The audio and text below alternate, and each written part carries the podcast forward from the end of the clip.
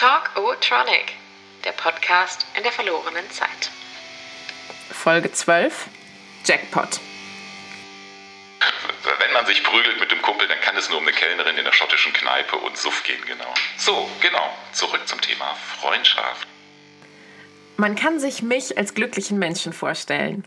Meine Biografie säumen Meilensteine mit den Namen der Menschen, die mir mehr Familie waren als meine eigene. Freundschaften, die jetzt bald zwei Jahrzehnte halten und solche, die nur ein Semester da waren. Umzugshelferfreunde, Spätibierfreunde, Patenkind-Elternfreunde, zusammen am Flughafen gestrandet Freunde, gescheiterte Beziehungen, aber trotzdem Freunde, Freunde, Businessfreunde, Buchmessefreunde, Gerichtsterminfreunde, Roadtrip-Freunde und Clubklo-Freunde, MySpace-Freunde, Freunde im Jenseits und du kannst eine Niere von mir haben, Freunde. Lockdown-Freunde, Müskerkuchen-Freunde und For Old Lang Syne Should Old Friends Be Forgotten, Freunde. Nichts und niemand ist mir wichtiger als dieser wuselige Menschenclub, den ich viel zu selten gemeinsam an einem Tisch sitzen habe. Und dann ist da noch der Mann, der sich wie ein Freund verhalten hat, als er ein Vater hätte sein sollen, und wie ein Vater, als ich einen Freund gebraucht hätte. Sag mal, Carsten, sind wir eigentlich Freunde? Nee. Ganz deutlich und laut, nee. Wir können ja schlecht Freunde sein. Oder können, können Tochter und Vater Freunde sein? Ich meine, wir können, wir haben, glaube ich, ein, teilweise vielleicht auch das Umfeld, vielleicht sogar das familiäre Umfeld ähm, störenden Umgang miteinander, der so das Freundschaftliche berührt. Keine Ahnung, ich könnte jetzt sowas fantasieren, sowas wie äh, Tochter nennt dich im Radio öffentlich Bitch oder so. Würde ja nie passieren. Nee, aber ich glaube, das ist eher, also wir haben, wir haben Anflüge von beiden aufgrund natürlich unserer ähm, vielleicht auch sehr speziellen Geschichte. Und, aber meine Gefühle für, für dich sind zu ähm, vielleicht 194 Prozent ähm, väterlich und liebevoll und auch ähm, äh, ja, so, so, das ist so, so, so, so ein Stolz, Bewunderung, Neugiergefühl. Und ähm, da ist, ist wenig Freundschaftliches, aber das hat bei mir natürlich auch was damit zu tun, dass ich Freundschaften quasi sehr speziell und lose lebe. Ne? Ja. Mhm. Siehst du das anders? Siehst du das? Bin, bin ich ein Freund von dir? Bin ich, in, bin ich, bin ich irgendwo geedit als äh, beste Freundin, beste Freundin, beste Freundin, beste Freundin? Carsten, beste Freundin, bester Freund, bester Freund, beste Freundin? ähm, ja, ich glaube schon eher. Also ich weiß nicht, ob wir so eine Vater-Tochter-Ebene irgendwie haben. So eine typische, wie ich mir das vielleicht so irgendwie denke oder vorstelle. So. Also ich kann irgendwie eher, weißt du, ich kann mir halt eher vorstellen, dass ich sage so, wir gehen auf ein Konzert zusammen, als dass man so sagt, äh, wir fahren in den Baumarkt zusammen und du erklärst mir, was ein Siphon ist oder so. Also das ist so mein Bild von Vätern. So, so Baumarktleute, die dann irgendwie nachher sagen, ob man schon die Steuererklärung gemacht hat und dann irgendwie die Bundesliga anmachen. So, das, äh, ähm, das sind so die Väter von Freunden und Freundinnen. Ich glaube, da geht, da geht ein bisschen was so durch die Hand. Zum, zum einen äh, glaube ich, also ich glaube auch, dass wir keine hundertprozentige Tochter, Vater, Vater, Tochter Ebene haben. Aber das, was ich gerade meinte, sind ja wirklich die mhm. Gefühle. Ne? Und ähm, ja, es ist ein bisschen, also ich glaube, ich, ich verstehe jetzt direkt, was du meinst. Wenn dein, wenn dein Vaterbild tatsächlich ein ähm, ein Baumarkt-Bundesliga-Vater äh, ist, dann sehe ich, dass ich dann doch, glaube ich, in einer sehr maßgeblichen, dein Vaterbild prägenden Phase einfach nicht bei dir war. Ne? Weil ich glaube, der überwiegende Teil der Väter ist für seine Töchter und für seine Söhne und ähm, wahrscheinlich vielleicht doch ein bisschen was anderes als ein biertrinkender Hansel, der ähm, im Baumarkt nach Siphons sucht. Oh Gott. Ich weiß auch bis heute nicht, was das ist übrigens. Also ich, nicht nur ist mein Vaterbild komisch, ich äh, weiß auch gar nicht. Die Ziffern-Bundesliga, genau. Bundes genau. Wer, ist, wer spielt eigentlich ganz vorne in der Relegation in der Ziffern-Bundesliga? Ja, ha Haarklumpen gegen äh, äh, ausgekipptes äh, äh, Bratfett. Beides verschließt so, so, sozusagen den Wasserablauf.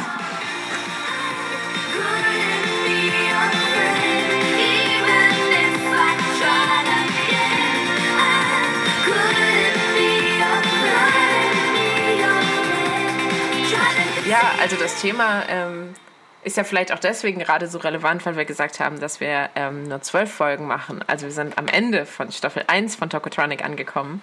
Und das ist ja ein guter Moment, sich zu fragen, ob der Podcast dazu beigetragen hat, dass wir jetzt mehr oder weniger befreundet sind als vorher. Ich finde es total geil, dass das so diese Resümee, eigentlich könnte das eine gute Resümee-Frage für ein Ende sein, aber ich finde, das passt zu diesem Podcast, dass das Resümee ähm, direkt am Anfang gestellt wird. Äh, äh, ja, also 100 Prozent, ja, völlig, völlig, also ich bin sehr glücklich und äh, mit dem Podcast, oder vielleicht manchmal denke ich mir auch, der Podcast ist wirklich schräg, aber ich bin sehr glücklich mit dem, was der Podcast zumindest bei mir äh, gemacht hat und in deine Richtung und ich also er hat schon, also repariert ist das falsche Wort und, und alte Wunden ist auch völlig falsch, aber so die mhm. Richtung ist es in etwa. Ne? Also ich finde es für mich persönlich und für meine Einstellung, meine Beziehung äh, und die Art der Gedanken, die ich an dich habe, wenn wir uns mal wieder zwei, drei Tage nicht gesprochen haben, äh, ganz, ganz krass ja. wichtige Sache. Ja. Also deswegen, genau. Und auch das, das überschreitet eigentlich so alles so, es überschreitet schon so Freundschaftliches. Ja. Ne? Dazu ist war die Erschütterung bei uns ja dann doch, sagen wir schon, sehr mhm. elementar. Ne? Es war ja nicht so, ja, zwei Kumpel haben sich mal richtig scheiße in die Haare gekriegt in einer schottischen Bierkneipe, ne? wegen einer Kellnerin oder halt okay, also, umgekehrte äh, Beziehungsmodelle also etc. Ich habe ein komisches Bild genau. von Vätern und du hast ein komisches Bild von Freundschaft. Sag, wie war das eigentlich? Ähm, was sind denn so historisch gewachsen die Freunde und Menschen, die dich so am längsten geprägt haben? Menschen, ganz klar natürlich die Familie, also als Role Models im positiven wie im negativen Sinn. Im negativen Sinn, dass ich vielleicht was übernommen habe, aber im negativen Sinn kann man auch wieder positiv deuten, so, so will ich nicht sein. Ne? Ähm, aber da ist meine, meine Prägung ist sehr, sehr, sehr stark familiär.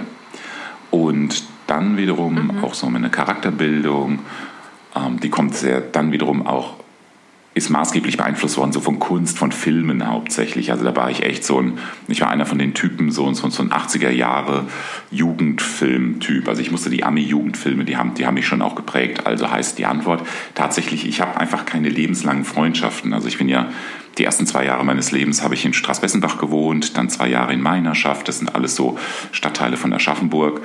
Und auch wenn Aschaffenburg klein ist, ähm, war die Entfernung doch zu groß, als dass man quasi nochmal in einen anderen Stadtteil gefahren ist. Dann gab es zwei Jahre in, diesem, in dieser Heimschule in Oberbayern, dann waren es die Jahre in Nilkheim und dann war ich auch schon weg aus Aschaffenburg. Ne? Wenn ich da also Leute sehe und immer mal wieder erkenne, das sind so zwei oder drei Stück, dann sind das keine Freunde, das waren Leute, mit denen ich zusammen in der Schule war. Und dann findet so ein, so ein biografischer Abgleich, der findet in zwei, drei Minuten statt und der endet in etwa so wie ein Gespräch so zwischen Nachbarn oder so. Ne? So, mach's mal gut, ja. Also man verabredet sich dann nicht mal zum Bier trinken. Ne? Also ich habe zumindest keine lebenslange Freundschaft basierend auf einer Schulerfahrung. Und der älteste Kumpel, den ich habe, ja, haben wir, glaube ich, hier auch schon ein, zwei Mal erwähnt, das ist der Sven. Und den habe ich kennengelernt, als ich in der Uni in Wuppertal gearbeitet habe. Da warst du also schon auf der Welt. Ne? Sprich so, in Wuppertal habe ich zumindest Leute kennengelernt, drei, drei Typen, die auch jetzt mittlerweile in der Welt verstreut sind, mit denen ich bis heute losen Kontakt habe. Ne? Wenn der Kontakt da ist, dann ist er voll intensiv. Keine Ahnung, dann besuche ich auch mal äh, den, den Hannes äh, für drei Tage in Landau oder so. Ich hoffe, ich kann das alles so sagen. Oder äh, Sven und ich chatten dann auch mal, keine Ahnung, zweimal im Jahr äh, machen wir nächtliche Zooms, Zoom-Besäufnisse. Ne? Oder den Markus besuche ich in Köln oder der Markus ist DJ. Ich fahre ihm nach, wenn er hier irgendwo in der Nähe ist. Und dann ähm, sind wir auch die ganze Nacht, gucke ich ihm zu, wie er Musik auflegt und davor und danach quatschen wir auch viel. Ne? Aber das sind so meine Freundschaften, genau. Und das sind eben keine Freundschaften, ich sage, ey, ich muss sofort, ich habe einen Riesenstress mit Emily, ich habe einen Riesenstress bei der Arbeit, ich rufe da jetzt mal an. Das, das habe ich nicht. Ne? Also ich habe das nicht mit langen Wurzeln. Ich habe natürlich auch in Frankfurt, habe ich jetzt so zwei, drei beste Freunde, mit denen quatsche ich über sowas. Ne? Aber es hat jetzt nicht diese von dir ja auch angesprochene, teilweise 20-jährige Freundschaften, die du hast, von Leuten, die wirklich... Mhm nicht zur Familie gehören und dein Leben begleiten, ne? dein emotionales Werden, dein emotionales Wachsen. Das habe ich tatsächlich nicht. Also bei mir kriegen die Leute eigentlich immer nur so, so stückchenweise was mit. Und ortsgebunden, ja, muss ich auch sagen, ja. Alle außer Bender bei Breakfast Club. Das ist eine langlebige Freundschaft.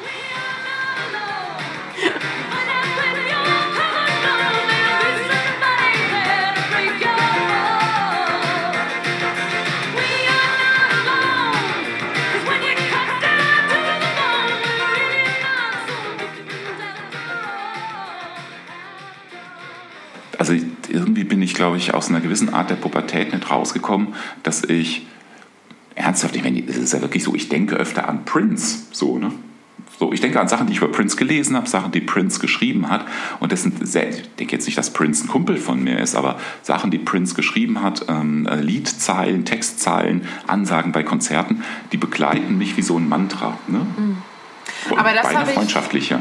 Das habe ich aber zum Beispiel mit Patti Smith.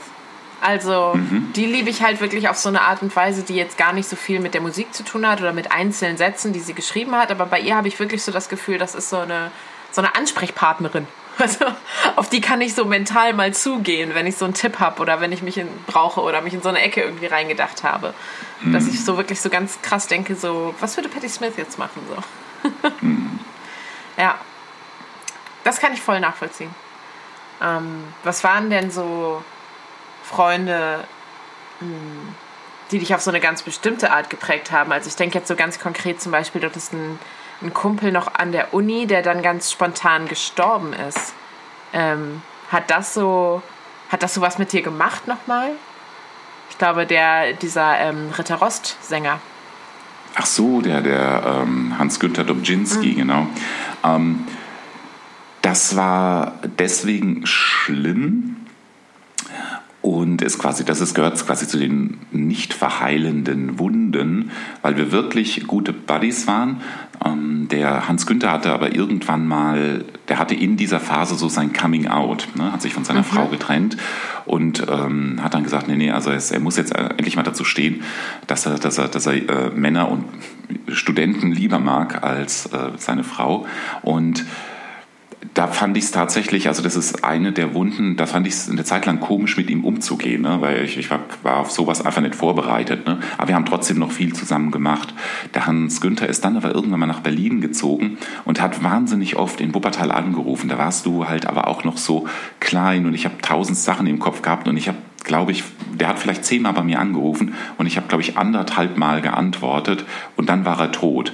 Und der hat also der ist nicht selbst verstorben, äh, der, der, hat quasi sich nicht umgebracht, sondern der hat tatsächlich einen Herzinfarkt bekommen.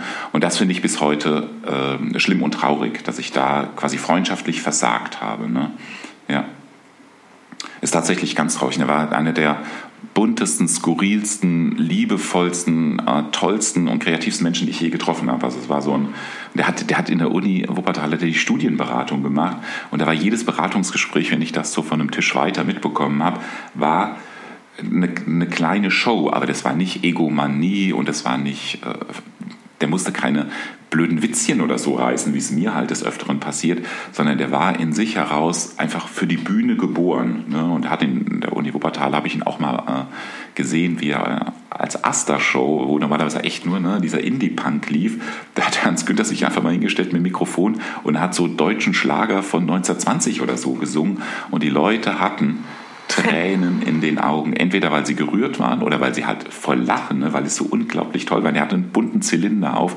Also es war wirklich so, so eine richtige Show. Ne? Und das mhm. auf der äh, Asta-Ebene der Uni Wuppertal. Diesen ja. alten hässlichen Gummi-Betonmonster da oben. Gummiboden und Betonwandmonster, ja. ja. ja. Ich meine, wenn hier jemand zuhört, ähm, der mit Ritter Rost aufgewachsen ist, dann kann man sich ja die alten Vertonungen anhören. Also er war doch der Sänger, der die Ritter Rost Lieder gesungen hat, oder? Oder war er der Sprecher? Er war, er Wie war, war, das? Nein, nein, er war Ritter Rost selbst. Und mhm. zwar war Ritter Rost, ich glaube, es sind die Alben 1 bis 4 oder 1 bis 6. Mhm. Da ähm, sieht man sieht man noch, äh, wenn man die umdreht, sieht man Hans-Günther Dobrczynski. Teilweise steht Hans-Günther Dobczynski ähm, hinten drauf, genau. Da, ein großartiger Typ, genau. Mein Vater hat mich hergestellt. Aus dem schönsten Schrott der Welt.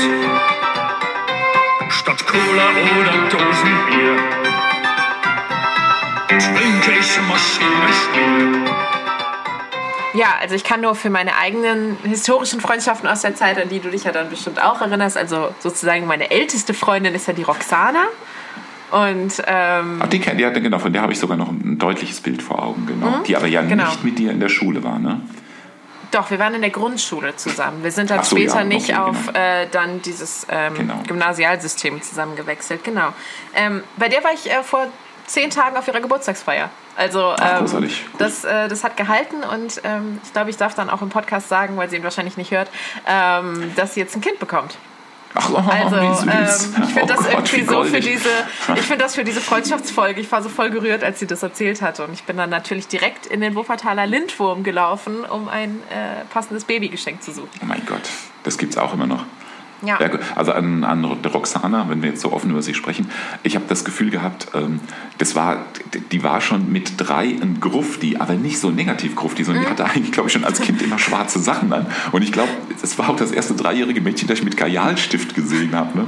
Aber die hat auch Ritter Rost gehört, also die hatten nicht Kurt Smith oder sowas gehört. Oder äh, wie heißt die Band? Das- Wie heißen die nochmal? Diese grufti The Cure? Bands. The Cure, genau. Sie hat, sie hat als Vierjährige nicht Secure gesehen, aber sie hat ausgesehen wie ein äh, Secure ähm, Fangirl, genau. Ja, Fand ich, die fand ich immer super, genau. ja, ist sie auch immer noch. Also, big Shoutout. Das Private ist politisch. Oder umgekehrt? Hast du Freunde, und da kann man jetzt wieder Tokotronic anbringen, die sagen, if you have a racist friend, ähm, hast du Freunde, die so an Politik und politischen Einstellungen zerbrochen sind? Nee, gar nicht. Also gibt's, also, nee, also Freundschaften nicht, weil tatsächlich von, äh, also schon- in der Wuppertaler Zeit, ne, wo sich dann quasi die Freundschaften dann so begründet haben, da war das immer auch ein Thema, sich überhaupt kennenzulernen. Ne, man, ich habe mich ja in Wuppertal eben nicht über die ähm, Zwangszuordnung in der Schule mit, mit, mit Jungs zusammengerottet, sondern ich habe mich ja dann in Wuppertal über eben auch die politischen Aktivitäten äh, befreundet. Ne?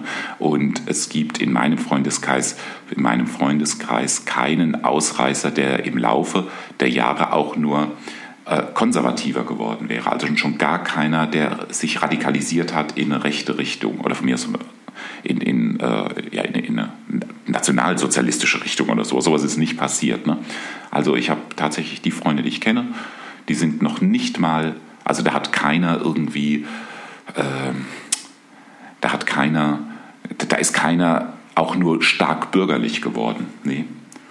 Ne? Die haben vielleicht dann bürgerliche etablierte Jobs, Hochschulprofessor, IT-Lehrer, aber leben ihr Leben tatsächlich immer noch in alternativen Formen und mit äh, einer Weltanschauung, die sich zu der vor 20 Jahren nicht geändert hat. Finde das genau. Ja.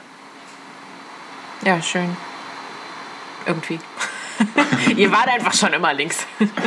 Aber es ist tatsächlich so, ähm, dass bei einer aktuellen Freundschaft, also bei einem Typen am Arbeitsplatz, den ich wirklich mag, ähm, der ist mh, halb rechts bis rechts und ähm, der geht auch in diesen Bereich des Querdenkertums und um unsere, also Freundschaft ist vielleicht übertrieben gesagt, aber um unsere Arbeitskultur und unsere Gesprächskultur, um das alles zu retten, haben wir diese Themen für einfach komplett ausgeklammert. Ne? Das sagen wir, es wird nicht darüber gesprochen. Ne? Also wir sprechen nicht über Angela Merkels demnächst anstehendes Regierungsende. Wir reden weder über geflüchtete Menschen, über Kriegssituationen in der Welt. Das ist komplett aus, das Thema. Ne? Wir reden über Arbeit, über Serien, äh, Kroatien und solche Dinge. Ja. Also das heißt tatsächlich, ähm, wenn, ich weiß gar nicht, ob ich das so sagen darf, aber es ist nicht, also heute ist es so, ich frage mich manchmal, angenommen, ich wäre jetzt nicht mehr in dem Laden, in dem ich arbeite, hätten wir beide äh, noch Kontakt, also der entsprechende Mann, dessen Namen ich jetzt nicht sagen möchte.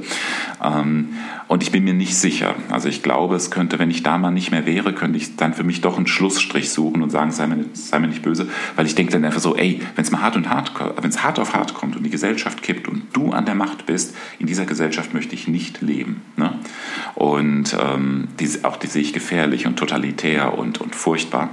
Ähm, und, der- aber ich bin da nicht ganz entschieden. Also vielleicht ist das die eine Person im Leben, wo ich mir denke, du kannst auch du kannst nicht jede Person, die quasi nicht deiner Meinung entspricht, ähm, du kannst nicht alle in den, äh, in den Vulkan werfen ne, und sagen, verschwinde aus, meiner, aus meinem Dasein. Dazu sind es mittlerweile, und das ist, glaube ich, eine ganz schreckliche Sache, dazu sind es echt, also, ich, ich, also für mich ist das auch immer ein Kontakt äh, in eine Realität, die ich eigentlich so nicht kenne und so nicht habe. Was ich wohne in keiner Gegend, in der es viele AfD-Wählerinnen und AfD-Wähler gibt. Bei der Arbeit ist es auch eher wirklich ein Ausreißer. Vielleicht ist er das auch nur, weil er das auch bei einer Arbeitsstelle eben durchaus auch so preisgibt. Ne? Könntest du dir das vorstellen, angenommen, es wäre jetzt, äh, es wäre, äh, Entschuldigung, ein Mitredakteur, eine Mitredakteurin vielleicht sogar, und die würde anfangen, Tendenzen zu zeigen. Jetzt ist wahrscheinlich bei euch eh extrem schwierig, sich überhaupt nur politisch irgendwie zu äußern. Ne? Ähm, oder vielleicht eine Nachbarin, die du irgendwie cool findest, bei der du die Katzen hütest, die, die bei dir wiederum die Pflanzen gießt oder die wiederum oder oder oder. Andersrum, oder. ja, genau. Ja, ja. Um. Ähm, und die fängt an plötzlich zu sagen, ja, so schlimm finde ich das mit sowas wie der AfD nicht oder so. Mhm. Würdest du dann sagen, tut mir leid, deine Pflanzen und deine Katzen? Also ich habe äh, tatsächlich eine Freundin im Laufe meines Lebens ähm, verloren, sozusagen. Ui, also die Freundschaft okay. ist dann äh, beendet gewesen. Ähm, weil das in so einem Gesamtpaket kam. Also ich habe einfach immer mehr gemerkt, da verabschiedet sich jemand so aus der Gesellschaft. Und es fing halt sowas an, wie sie hatte ein kleines Kind. Das Kind sollte dann nicht geimpft werden, weil man weiß ja nicht, was da wirklich drin ist. Und das war für mich halt dann auch schwierig zu verargumentieren, weil ich habe keine eigenen Kinder. Und dann äh, rastet diese Mütterbubble dann halt gerne komplett aus und sagt, ja, wenn das deins wäre, würdest du da auch keine Nadel reinstecken. Und ich so, gib's mir, gib's mir, ich nehme es. Ich, ich passe ich pass für immer darauf auf, aber lass es bitte gegen Polio impfen. So. Ähm, also damit fing das so an und driftete dann eben immer weiter in so ein ähm, die da oben und das Finanzamt will ja mich fertig machen, damit das dann umverteilt wird an die Hartz-IV-Empfänger. Und das wurde dann eben ganz, ganz auch so, ja, im Verlauf von so einem, ähm, weiß ich nicht, vielleicht so einem halben Jahr auch für mich dann eben immer unhaltbarer. Und ähm, es fing dann damit an, dass sie sich von jemandem getrennt hatte, der potenziell eher sehr links war und dann so die Abgrenzung dazu gesucht hat. Also im Prinzip so, ich hasse jetzt diesen Ex-Partner und weil der ja gerne im AZ rumhängt, hasse ich jetzt auch alles, was damit zu tun hängt. Und dadurch kam man dann in so eine Spirale, wo ich noch so empathisch versucht habe, immer mitzugehen und dann aber gemerkt habe, wir verlieren hier einfach Grund und Boden zwischen uns. Und ähm, so, das finde ich sehr traurig von dem, was ich jetzt so bei Instagram mitbekomme, hätte ich das Gefühl, sie hat sich auch wieder eingekriegt. Aber das war wirklich so ein Moment, wo ich sagen musste, ich kann dir nicht westliche Medizin, Werte und irgendwie ein Gesellschaftsgefüge jetzt dann auch noch erklären nebenbei. Das kann einfach nicht unsere Rolle sein. So, und vor allem nicht, wenn es halt auch wahnsinnig emotional aufgeladen ist. So, und ähm, das dann auch so vermischt wird. Also von die Ausländer, die ja uns alles und die Frauen bei denen und die tragen doch alle die Kopftücher nicht freiwillig und der Staat müsste doch wirklich mal, aber ich hasse den Staat, aber der Staat will auch mein Kind impfen. Also es ist so, da, ich komme dann da auch nicht mehr hinterher. Das war quasi so eine der ersten Querdenkerinnen, die ich kannte, lange bevor es diesen Begriff so gab. Mhm. Und da musste ich dann echt sagen, so egal wie schmerzhaft das ist, so ich kann das nicht. Ähm, aber hat sie denn gesagt, äh, also gab es von ihr Versuche zu sagen, die Freundschaft äh, auf ein anderes Level zu heben, dass sie gesagt, ey komm, abseits davon sind wir doch echt beste Freundinnen und erinnere dich mal dran, keine Ahnung, wie wir damals ähm, an dem und dem Schloss waren ähm, oder als wir mal zusammen abgestürzt sind oder Käsekuchen gebacken haben, ähm, gab es bei euch Versuche, Themen auszuklammern oder habt ihr euch wirklich auch voneinander entfernt und habt euch auch verabschiedet, also mhm. beim Entfernen verabschiedet? Ja. Ja, ja, so war das dann. Also sie hat so. dann eben dieses Kind äh, dann sozusagen genommen. Ähm, und gesagt so, da du dieses Kind ablehnst als ungeimpftes Kind, lehnst du auch mich ab und wenn du mein Kind ablehnst, dann kann ich nicht mit dir befreundet so, okay, sein. Und dann sagte ich so, natürlich ist es so nicht, natürlich war es auch so nie, mir geht es doch um deine Rolle, muss ich jetzt hier auch gar nicht so in die Tiefe gehen. Mhm. Aber ähm, nee, das war dann schon auch ein sehr, sehr klar definiertes Ende.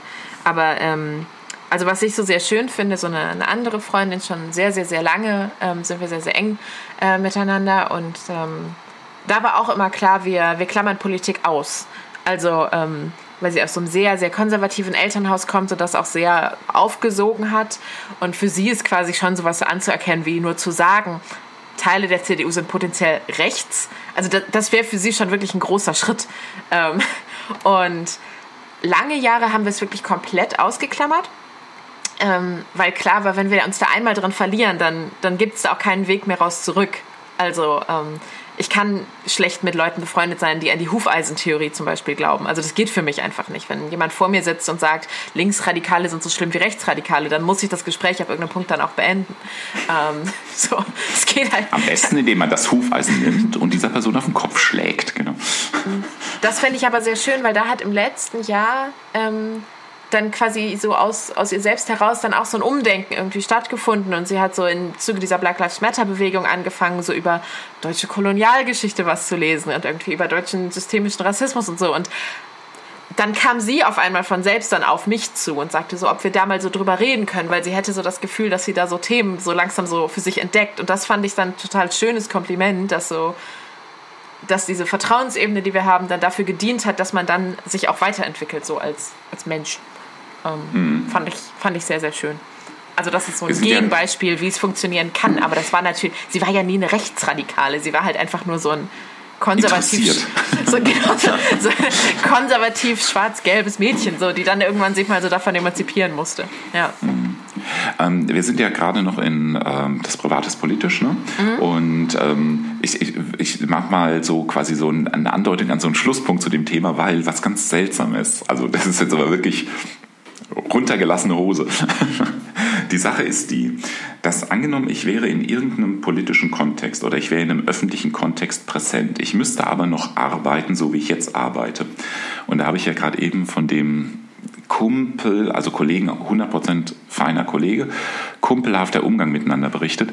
Und ich denke mir des Öfteren, ähm, wenn ich äh, also so ein Leben hätte und ähm, es bestünde die Möglichkeit, dass irgendjemand beispielsweise mal Screenshots unseres WhatsApps-Verlaufs bekommt und ausgesprochen, das ist jetzt ganz, ganz wichtig, in dem WhatsApps-Verlauf, in dem WhatsApp-Verlauf, den wir haben, geht es ausschließlich um Reisen und um Arbeitsthemen. Also da habe ich mir auch schon lange verbeten, ich möchte keine Telegram-Screenshots, ich möchte keine hilfreichen Links zur Medienkritik oder schlimmeren, ne?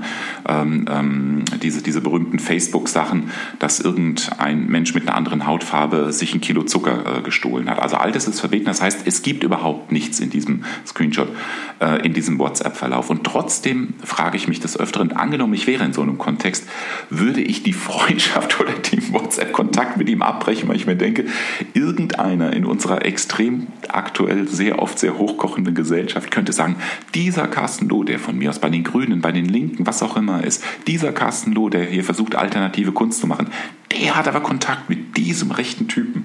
Ähm, und da bin ich tatsächlich, aber das geht jetzt über das Thema Freundschaft, das geht jetzt eher so Ja. um Medien und vielleicht auch sowas wie Charakter und Selbstbewusstsein, da spielt es eher rein. Ähm, das wollte ich auch nur sagen, also diese, diese kumpelhafte Freundschaft ähm, existiert auch, weil ich nicht in der Öffentlichkeit stehe. Uh. Also meinst, du wäre bist es, der- was, wäre das, was wäre das für ein freundschaftlicher Verrat, äh, wenn man sagt, okay, ich, gehe, ich, ich, ich äh, lösche unseren WhatsApp, ich möchte mit dir nicht äh, äh, kommunizieren auf eine Weise, die belastbar und screenshotbar ist, ähm, damit ich aufgrund dessen, dass ich nur Kontakt mit dir habe, unpolitischen Kontakt mit dir habe, keine negativen Anstrich bekomme von der Öffentlichkeit. Also Freundschaft, die noch nicht mal 100% Freundschaft ist, gegen Öffentlichkeit. Aber das war jetzt nur so ein Gedankenspiel, findet ja nicht statt. Du bist so der umgekehrte Philipp Amthor, der sich so mit so Nazis fotografieren lässt und dann nachher sagt, Das ja, ist wir haben ja keinen doof, ne? privaten, wir haben ja keinen privaten Kontakt. Du bist so umgekehrt. Ist ja nur privater Kontakt.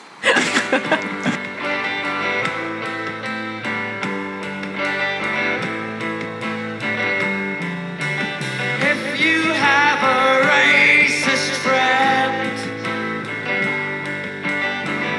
is the time, now is the time for your friendship to end. Was macht eigentlich die Kunst? Ich habe mir nur das Stichwort aufgeschrieben, Künstlerfreundschaften. Also, gibt Das es das? nahe, ja. Gibt es so Leute, Total. die so befreundet sind und sich so beeinflussen? Also auch da denke ich halt wieder so instinktiv direkt an Patti Smith, die halt so eigentlich ihr Leben jetzt nur noch damit verbringt, was ich so reizend finde, dass sie so durch die Welt reist, gelegentlich mal ein Konzert gibt und aber so Künstlerfreunde besucht. Also seien es so bekannte Musiker, mit denen sie mal was gemacht hat, Musikerinnen ähm, oder aber japanische FilmemacherInnen, aber eher Macher ähm, oder ähm, andere Autoren aus Südamerika. Sie besucht die einfach. Also ihr Leben ist nur noch so ein Abreisen so der Welt in verschiedenen Etappen, um andere Künstler zu sehen und sich davon inspirieren zu lassen. Ähm, was natürlich ein totaler Traum ist. Carsten ist Emily mich abgelenkt. gerade, genau, Emily hat mich gerade total irritiert angeguckt, ähm, weil ich nämlich ins Fuchteln geriet. Ähm, mir, ist der, mir ist der Name von Go Paul Gauguin nicht eingefallen. Also ich Ah. muss ihn jetzt mal nicht gucken, genau. Also einem Ist aber auch nicht schlimm, natürlich. weil äh, ich glaube, den sollte man sowieso canceln. Also, weil ähm, das war natürlich ein, ein, äh, oder lange Zeit natürlich ein ganz großer Freund äh, mit Vincent van Gogh zusammen. Natürlich, also Künstlerfreundschaften, gerade in der Malerei, gibt es ohne, ohne Ende, die sich gegenseitig befruchten, die sich befeinden, etc. etc. Nee, Künstlerfreundschaften gibt es. Und auch ich, also habe zurzeit so eine ganz junge Bekannte und wir haben uns tatsächlich über äh, Instagram kennengelernt und die malt auch und wir treffen uns und reden quasi ausschließlich über Malerei. Und es sind wirklich Gespräche über Kunst und übers Kunst, Künstlerwerden. Ne? Sie ist eben auch nicht akademisch geschult, also auch ich habe das in meinem Leben und finde das total super. Genau. und gibt es da so Crossover, dass du sagst, es gibt irgendwie AutorInnen, die dich motivieren, was zu malen? Oder hast du Musikerfreunde und dann macht jemand Musik und du malst dabei? So Creativity Sessions? Nee, das, das habe ich nicht. Also ich habe ja vor kurzem mal in das sehr, sehr, sehr empfehlenswerte, in den sehr empfehlenswerten neuen Lyrikband von der Martina Hefter habe ich angefangen so reinzuzeichnen und habe das auch bei Instagram gepostet und es kam, Gott sei es gedankt, bei ihr, mittlerweile sogar bei dem Verlag und ähm, bei, bei sehr vielen Leuten gut an. Also beim Verlag kam es, also wenn ich ja sage, beim Verlag bei Coke Books kam es gut an, heißt es, äh, sie haben mich nicht vor irgendwelche Anwälte gezerrt und Anwältinnen gezerrt und sie haben mal irgendwo ein Like hinterlassen, genau. Und ähm, aber das, das, da hätte ich keinen Bock drauf. Also ich hätte zum Beispiel jetzt keine Lust, irgendwie so ein Bild anzufangen und da malt dann jemand weiter oder so. Also das, das bin ich gar nicht. Ne? Aber ich habe nichts dagegen, dass jemand ähm, einen Tisch mit mir teilt und dann seinen eigenen Kram macht. Ne? Also die Gegenwart von Menschen finde ich schon schön. Und was sie dann künstlerisch machen, also wenn sie jetzt nicht gerade Zit- Zitter, Schlagermusik machen oder Hardrock, ähm, habe ich da nichts dagegen. Ne? Aber zusammen an einem Bild, an einem Kunstwerk, das kann ich mir gar nicht vorstellen. Ne? Ist ja auch nicht so, dass Gauguin und Van Gogh zusammen ein Bild gemalt haben oder von mir aus, keine Ahnung, Matisse und Picasso oder so. Ne? Die malen ja nicht zusammen, aber die haben sich natürlich gegenseitig in dieser, äh, als, als Outlaws der Gesellschaft, ähm, also haben die sich schon durchaus sehr stark unterstützt. Ja.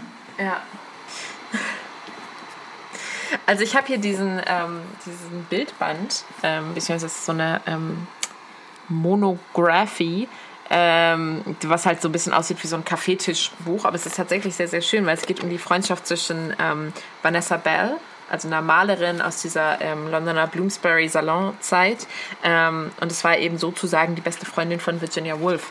Und die beiden haben sich so in höheren, also in kreative Höhen und in depressive Tiefen und absinthtrunkene Partynächte gemeinsam so rein verloren. Und ähm, ich finde das schon, wenn ich so darüber nachdenke, und das grenzt jetzt natürlich auch wieder so ans Politische, aber so diese ähm, Frauenfreundschaften in Salons, die sich dann so gegenseitig inspirieren und die Frauen oder weiblichen, weiblich gelesenen Personen dann eben auch erstmalig so eine Möglichkeit gegeben haben, in diesem Schutzraum von ähm, einer freundschaftlichen Gruppe dann das erste Mal so kreativ zu werden, in einer Welt, die es ihnen halt ansonsten aufgrund des Geschlechts eben verboten hätte, ähm, finde ich halt total berührend. Also ähm, ich sag's wie es ist, ich wäre auch gerne so eine Salon-intellektuelle London 1910 gewesen und dann irgendwie nach Paris gegangen und hätte dann da irgendwie mit George Sand rumgehangen und ja, so Shakespeare Also, Company äh, mit eröffnet. Das wäre schon schön. Intellekt, Int- Intellekt bist du, also den Intellekt hast du. Ähm, sehr oft hast du natürlich auch eine äh, salongeschulte oder salonfähige Brillanz ähm, mit Funken irgendwo zwischen Comedy und äh, Tieftraurigkeit. Dann bist du reaktionsschnell. Was dir halt jetzt nur noch fehlt, ist 1910 und London. Ne? Also 50 Prozent der Sachen sind da. Wenn bei dir jetzt äh, nichts kommt, kann ich sozusagen eben auch, weil es ja heißt ähm, Kunst und Freundschaft, äh, das hatten wir aber schon mal, du hast sogar daraus vorgelesen. Ähm, ich empfehle es aber trotzdem immer noch, obwohl das Buch schon fast ein Jahr alt ist, das, äh, den famosen, famosen, famosen Roman, ich weiß gar nicht, ob du ihn auch jetzt mal gelesen hast, Aufprall. Ähm, und der ist eben durchaus deswegen was Besonderes, weil er nicht nur inhaltlich grandios ist, sondern eben, weil er eben auch von drei Menschen geschrieben wurde, mhm. nämlich von Karin Wieland, Bettina Munk und Heinz Bude. Und unter anderem ist es eben ein ganz großer Beleg eben auch für eine lebenslange Freundschaft, die dann wiederum sich, finde ich, in ein sehr, sehr, sehr äh, singuläres literarisches Werk gegossen hat. Also ich finde es wirklich einen ganz beachtenswerten Roman. Und wie gesagt, Emily hat auch schon, ich glaube, Podcast 2 oder 3, ich glaube, zur katholischen Kirche hast du was dazu vorgelesen. Genau. genau. Ganz tolles Buch und wie gesagt, ein Beleg dafür, dass Freundschaften auch ähm, in gute Kunst münden können. Ich habe es noch nicht gelesen. Ich bin erstmal deinem anderen äh, Literaturtipp gefolgt, nämlich ähm, dem Walnusshaus ähm, von Milenko Jargovic und äh, hatte gehofft, ich gehe in meine Buchhandlung des Vertrauens und hole mir so ein kleines, feines Urlaubsbändchen von so 200 Seiten ab, was ich dann so auf so einer Zugfahrt schnell lesen kann. Und stattdessen kamen gefühlt drei Mitarbeiterinnen, die ein riesiges Werk von allen drei Seiten trugen und sagten, ob ich ein Lastenfahrrad dabei habe, um dieses gigantomanische Walnusshausbuch nach Hause zu tragen. Ja. Und als aber es so liest sich, also es ist natürlich ein totaler Exkurs, aber es liest sich ja, musst du doch ehrlich zugeben, wie ein 150 Seiten Buch. Also das so ist ja der Page-Turner schlechthin. ich bin auch ein bisschen schockiert davon. Hast du es auch noch nicht gelesen? Nee, ich habe es tatsächlich auch noch nicht gelesen. Der, Frank, der Frankfurter kommt da durch. Nee, habe ich noch nicht. Okay. Also ich sag nur eins, Emily. Ich sage einfach nur, echte Freundinnen und echte Freunde befolgen die Literaturtipps der echten Freundin oder des echten Freundes. Töchter dagegen haben alles Recht der Welt, Literaturtipps ihres Vaters ins nächste Jahrzehnt zu schieben. Zum Beispiel mein guter Freund Sven hat innerhalb kürzester Zeit beide Bücher durchgelesen, weil er nämlich seinem guten Freund Carsten literaturtechnisch vertraut.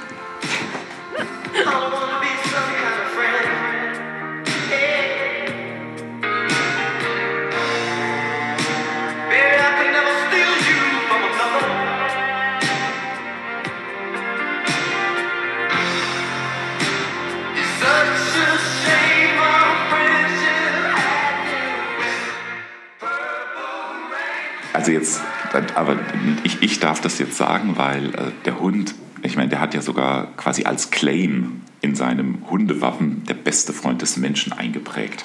Ja, und hast du einen? Nein. Echte Freundin würden sowas nie zu einem sagen. So, nächste Kategorie, oder? Aber der Hund heißt schon Bender, oder? Da können wir uns alle drauf einigen. Oder Molly. Molly Ringwald. Ah. Die Hauptdarstellerin, genau. Claire, that's a fat girl's name. I'm not fat. Doch, du kannst, wenn du genau hinguckst, siehst du um die dünne Person herum. Genau. Boah, jetzt kommen aber gerade ganz viele Sachen zusammen, oder? Weil die Welt aus Papier ist, heißt es am Ende immer, lies mir mal was vor. Aber das ist unsere letzte Folge für Staffel 1. Also wenn wir uns da nicht, also wir sind ja, normalerweise sind wir ja also wirklich absolute Vorbilder und Top-Beispiele für Disziplin, mhm. akkurat geführte Gespräche, redaktionell vorbearbeitet, ne, impulsive ja. Gedanken. Also wenn wir heute mal ein bisschen meandern und uns Ränder angucken, die mit dem Thema nichts zu tun haben, wann dann? Ja, es ist eigentlich die Abrissparty. Alles, also was klar ist und was Struktur in diesem äh, Podcast ist, wie natürlich auch die Grundidee und sämtliche formal angelegten Sachen hochladen, sich darum kümmern, wie so ein Podcast überhaupt funktioniert und wie man den dann in die Öffentlichkeit kriegt, da ist mein Anteil eher klein. Und das sage ich ganz leise, weil selbst, als selbst klein ist noch ein zu großes Wort für das, was äh, die Emily hier leistet. Und ich setze mich halt hin und bin jetzt heute, heute ist die zwölfte Folge, die wir aufzeichnen, oder halt, ich glaube, es gab 14 Folgen, zwei waren wirklich nicht sendbar oder so. ähm, und auch zum, also in dem Fall dann 14. Mal hat Emily die Geduld bewiesen, dass ein 52-jähriger Mann, der technisch ja nicht so total lost ist, aber trotzdem daran scheitert, irgendwie verschiedene Kabel und verschiedene Apps zu öffnen. Und naja, ich gebe aber zu, dass Emily in der Zeit, in der sie wartet, gerne mal den einen oder anderen Amaretto kippt und sich neue Nicknames für ihre Katzen ausdenkt.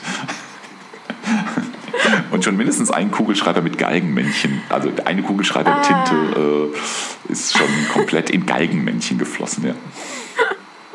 Ach du, ich gucke mal hier raus, vor meinem Fenster habe ich die Lorenzuskirche und ich denke so drüber nach, was so, was ich mit diesen leeren Wartezeiten so mache. Nee, aber ich fand auch, also ähm, danke für den, für den Shoutout. Ich finde, äh, die verschiedenen Episodenkacheln haben halt irgendwie den, vor allem unsere Insta-Seite so, so extrem bereichert und ich finde es irgendwie fast schon so ein bisschen schade, dass da draußen nicht so, nicht noch so mehr geworden ist. Also man hätte ja fast sagen können, man nimmt so, man nimmt immer eine, die Kachel und daneben dann den Einsteigertext oder so, plus das Romanzitat am Ende und druckt es dann wie so ein Book on Demand oder so für die, also für dich und für mich und für Opa und dann halt für vielleicht noch fünf andere Leute oder so. Aber das hätte halt so, also so stelle ich mir sowas dann vor, das könnte so, ja, quasi noch so eine Metaebene irgendwann erreichen.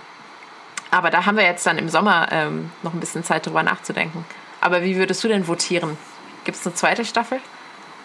Un unbedingt. Ähm, also ich würde es gerne machen. Und weil äh, ich habe ja jetzt damit gelernt, ich muss ja tatsächlich dazu sagen, ich habe noch nie in meinem Leben einen Podcast gehört. Ich fand das immer eher so, so ein bisschen skurril. Und dann hat die Emily mich da ins Boot geholt. Jetzt habe ich oh mittlerweile Gott. den einen oder anderen Podcast gehört und äh, entdecke eigentlich jetzt erst über dieses Podcast machen, was das für ein großartiges, sensationelles und tolles, tolles, tolles privates Format ist. Ne?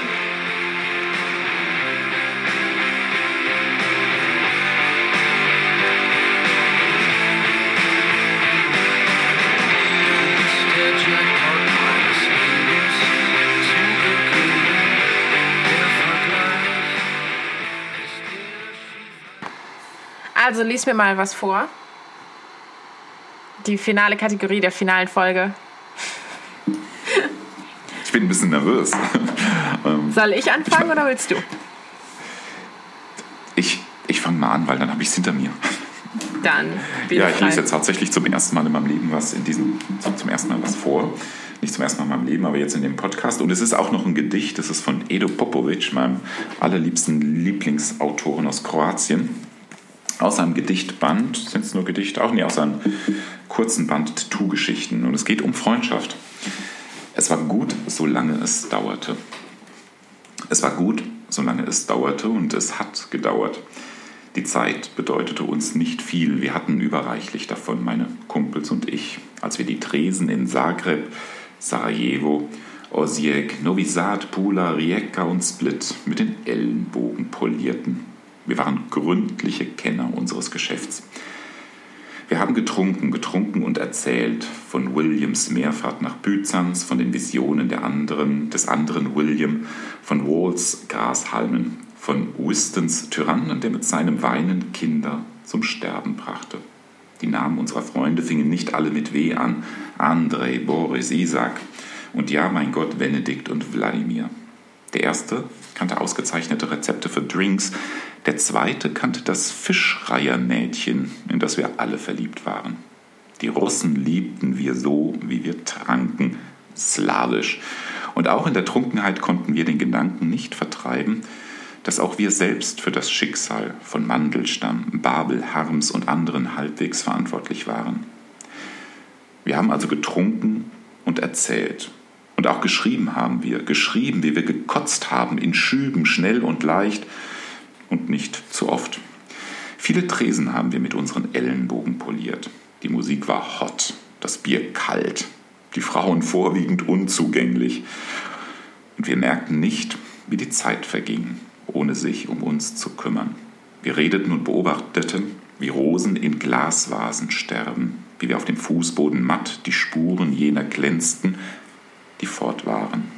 Wir sahen die Herzen vieler Rosen und die zinnfarbenen Spuren vieler Abgänge verdunsteten vor unseren Augen.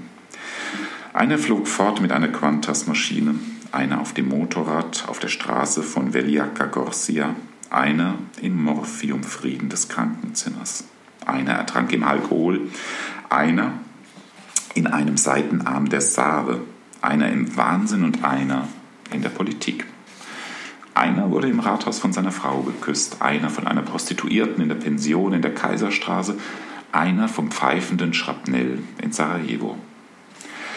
Und dann gab es keine Rosen mehr, die hätten sterben können. Es gab niemanden, der fortgehen konnte. Jahre über Jahre sind seitdem vergangen. Und es sind neue gekommen, die nichts von Rosenherzen verstehen und die Farbe der Abschiedsspuren nicht kennen. Wenn ich Ihnen davon erzähle, sehen Sie mich an mit einem Blick, der fragt, was erzählt der Typ da? Sie sprechen nicht von Meerfahrten, nicht von Visionen, nicht von Grashalmen. Sie wissen nicht, dass die Tränen eines Tyrannen Kinder sterben lassen können. Sie erzählen nichts mehr, nur davon, dass sie keine Zeit zum Erzählen haben. Edo Popovic, Tattoo-Geschichten, erschienen im großartigen, großartigen Volland und Quist Verlag. Also, lieber Carsten, wenn wir eine zweite Staffel machen, dann ist gesetzt, dass die Kategorie Lies mir mal was vor demnächst an dir gehört. Äh, vergiss es. Wunder, wunderschön. Ich würde sagen, wir nähern uns jetzt hier mal dem Ende dieses Dankeschön. kleinen Sozialexperiments.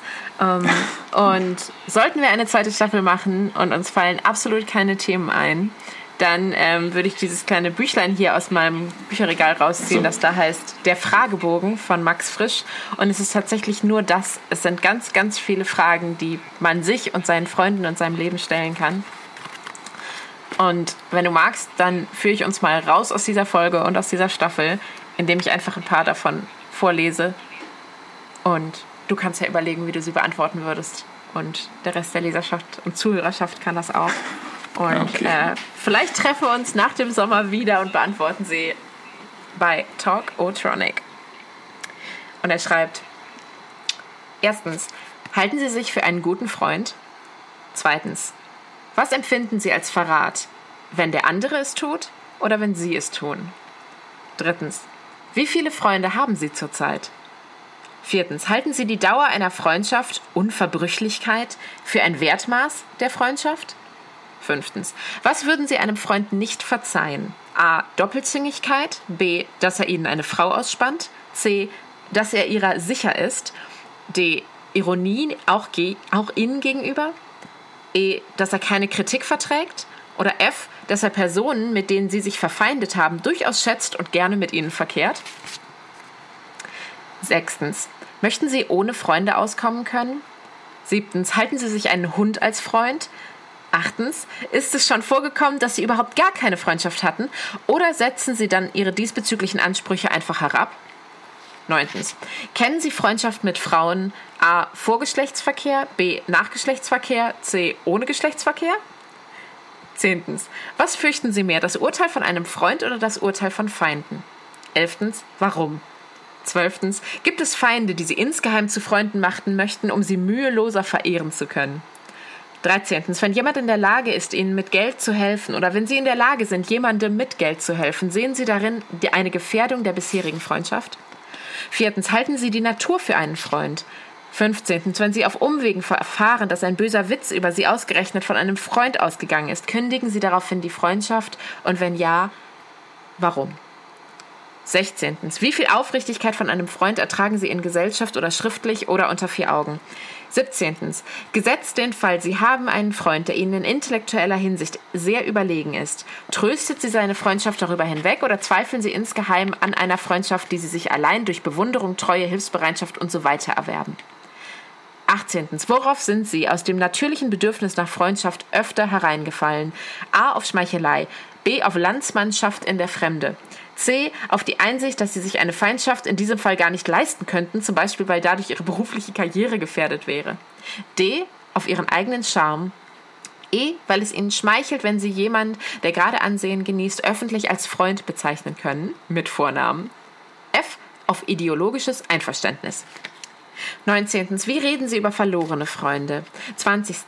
Wenn es dahin kommt, dass Freundschaft zu etwas verpflichtet, was eigentlich Ihrem Gewissen widerspricht und Sie haben es um der Freundschaft willen getan, hat sich die betreffende Freundschaft dadurch erhalten? 21. Gibt es Freundschaft ohne Affinität im Humor? 22. Halten Sie es ferner für unerlässlich, damit Sie eine Beziehung zwischen zwei Personen nicht bloß als Interessengemeinschaft, sondern als Freundschaft empfinden. A. Wohlgefallen am anderen Gesicht. B. Dass man sich unter vier Augen einmal gehen lassen kann. Das heißt, das Vertrauen, dass nicht alles ausgeplaudert wird. C. Politisches Einverständnis grosso modo.